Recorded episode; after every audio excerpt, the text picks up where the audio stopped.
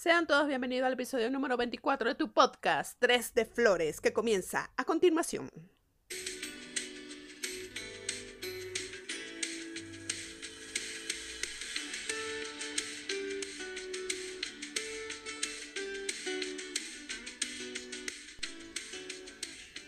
Tema tendencia.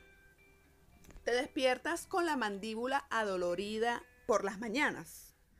Puede ser una señal que padeces de brucismo o difusión en la articulación temporomandibular, conocido como el hábito involuntario de apretar los dientes durante el día o rechinar los mismos durante la noche mientras duermes de manera inconsciente. Este hábito afecta del 10 al 20% de la población a nivel mundial. En el caso de aquellas personas que presentan brucismo nocturno, tienen mayores probabilidades de padecer trastornos del sueño, conocido como insomnio, roncar, apnea, que son las pausas en la respiración. Además del dolor en la mandíbula, el brucismo puede producir desgaste en los dientes, sensibilidad dental, dolores de cabeza, de cuello, de oído, limitación para la apertura de la boca, encías inflamadas, entre otros. De hecho, muchas personas que padecen de este trastorno desconocen del mismo hasta tanto el entorno de sus seres más cercanos se lo comunican. Oye, pero tú sí rechinas esos dientes en la noche y no nos dejaste dormir, ¿vale? Este hábito inconsciente tiene su origen en el sistema nervioso central. Específicamente está asociado a factores emocionales como el estrés, la ansiedad, la ira, la frustración, la tensión. Por lo que se recomienda practicar actividades como la meditación, el yoga, el asesoramiento con un psicólogo, la visita a un odontólogo para que te recomiende el uso de un protector bucal adecuado como una férula de descarga. También es recomendable eliminar el consumo de alcohol, café, cigarrillo. Incluso practicar ejercicios de fisioterapia también te puede ayudar a aliviar el dolor en la mandíbula. El bruxismo es más común en las edades de 5 años y personas muy jóvenes. Puede estar asociado a factores genéticos y a otras patologías como las alergias. Sin embargo, este hábito suele desaparecer por sí solo en algún momento de tu vida. Así que no te preocupes que todo pasa. Nada es eterno.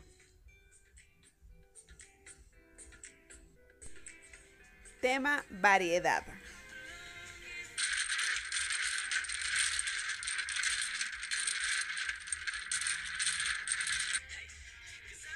Algunos sitúan el origen del dominó en China hace 1500 años, con la evolución de los dados indios. Otros aseguran que su origen fue en Mesopotamia, porque encontraron fichas en la tumba de Tutankamón. Lo que sí es cierto es que el dominó es un juego de mesa conocido a nivel mundial donde cada país o región ha creado nuevas modalidades y reglas para jugarlo. Generalmente una partida de dominó se practica con dos o cuatro jugadores, con un total de 28 fichas rectangulares y los circulitos negros. Pero existen otras variedades de dominó con 55, 91, 136 y 190 piezas para ser jugado hasta con 12 personas. En la actualidad y gracias a la era digital, también podemos conseguir el juego de dominó online. Y para conocer más de cerca este juego llamado dominó, tenemos por aquí a un señor que se dice ser el más astuto jugando dominó vamos a aprovechar la entrevista con el señor Joaquín Flores. Buenas tardes, señor Joaquín. ¿Cómo se encuentra usted? Buenas tardes, jovencita. Muy bien, muchas gracias. Bueno, la finalidad de esta entrevista pues, es conocer un poquito más acerca del dominó. Cuénteme, ¿cuántos años tiene usted jugando dominó? Eh, aproximadamente 50 años. Ok, entonces sí nos puede decir más de, de, lo que va este juego. A ver, cuénteme, vaya diciéndole aquí a los oyentes de qué trata el dominó. Bueno, el, dominó, igual que el ajedrez, es un juego de astucia eh, que se juega con una eh, entre cuatro personas, por supuesto, dos parejas y dos parejas. Se debe jugar siempre con el compañero. Muy bien, señor Joaquín. Ahora yo le voy a hacer unas preguntas, tres preguntas clave de dominó, a ver si usted como buen jugador me las puede responder. ¿Qué significa dar un zapato? Ah, muy fácil. Dar es un zapato eh, quiere decir que el, contrario no agarró ni siquiera un tanto y ganó la pareja que ganó los 100 tantos. Muy bien. A ver, y cuando dicen, eso está trancado. Eso está trancado porque ya no hay juego por ninguna parte, ninguno puede jugar. Se busca una tranca con el fin de ganar, no con el fin de perder. Muy bien. ¿Y qué otra pregunta sí clave para este jugador? Mm, ¿Cuándo ¿En qué momento le matan una piedra a un compañero? Bueno, cuando el compañero no está pendiente del juego o tiene que hacerlo obligatoriamente. Por lo general, casi siempre, si son buenos jugadores, como mi persona, valga la redundancia, humildemente, sabe cuándo debe matarle un doble al compañero eh, con el fin de que si el compañero tiene solamente una piedra pueda llegar él, ¿entiende? Ok, está bien. Entonces es un juego de estrategias y de dominio. Ahora bien, le pregunto algo. ¿Usted ha jugado esos juegos de dominó en línea? ¿Qué le parece? ¿Mejor jugar eso en línea o así en vivo y directo con personas allí en una mesa? Bueno, lógicamente que jugar de compañeros en una mesa no tiene comparación con estar jugando en línea. En línea se juega como una forma de distracción, como para pasar el rato, pero indudablemente que eh, como todo juego, tiene que ser de compañero en pareja para que tenga la esencia del dominó. Bueno, muy bien, señor Joaquín. Muchísimas gracias por su entrevista. Y entonces la invitación a todos nuestros oyentes a que de vez en cuando agarren un sábado o un domingo para jugar una buena partida de dominó. Tema parejas. La convivencia en pareja puede ser una tarea fácil, y más cuando sabemos que el ser humano es totalmente sociable pero muchas veces la realidad es otra. Cuando no existe tolerancia por la diferencia de caracteres entre ambas personas, no existe respeto y solidaridad con el compañero o compañera de vida. También la convivencia se puede ver afectada por factores culturales y de nacionalidad. Sin embargo, lo importante y como lo manifestó un oyente del podcast, es darse un tiempo para reflexionar las acciones desde lo individual y evitar que la inmadurez perjudique un hermoso proyecto de vida. Estoy totalmente de acuerdo con esta opinión y también le agregaría algo adicional a esa evaluación a lo individual, el no pretender cambiar a la otra persona, ni imponer las formas en hacer las cosas como si fueran las correctas y que la otra persona estuviese equivocada, ya que una convivencia es un trabajo de dos. Y con respecto a este tema de este episodio, les voy a compartir el escrito de la sexóloga y gran amiga Beatriz Espina. Estoy segura que muchos de ustedes se verán identificados con este escrito. Ella dejó la toalla encima de la cama después de ducharse. Él no tiende la cama. Ella llena de maquillaje todo el baño.